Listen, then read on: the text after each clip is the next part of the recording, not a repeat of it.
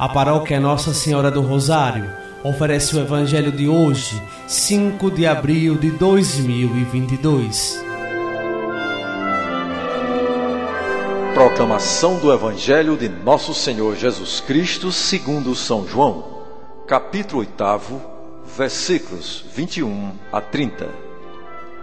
Naquele tempo, disse Jesus aos fariseus: Eu parto e vós me procurareis mas morrereis nos vossos pecados.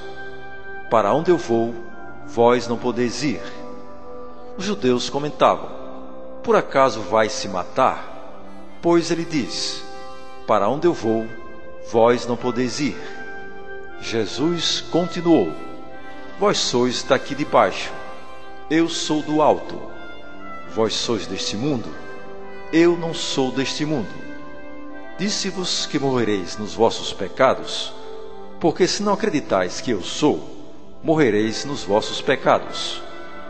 Perguntaram-lhe, pois, quem és tu então? Jesus respondeu: O que vos digo desde o começo. Tenho muitas coisas a dizer a vosso respeito e a julgar também. Mas aquele que me enviou é fidedigno, e o que ouvi da parte dele é o que falo para o mundo. Eles não compreenderam que lhes estava falando do Pai. Por isso Jesus continuou: Quando tiverdes elevado o Filho do Homem, então sabereis que eu sou, e que nada faço por mim mesmo, mas apenas falo aquilo que o Pai me ensinou.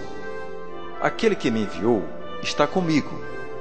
Ele não me deixou sozinho, porque sempre faço o que é de seu agrado. Enquanto Jesus assim falava, muitos acreditaram nele.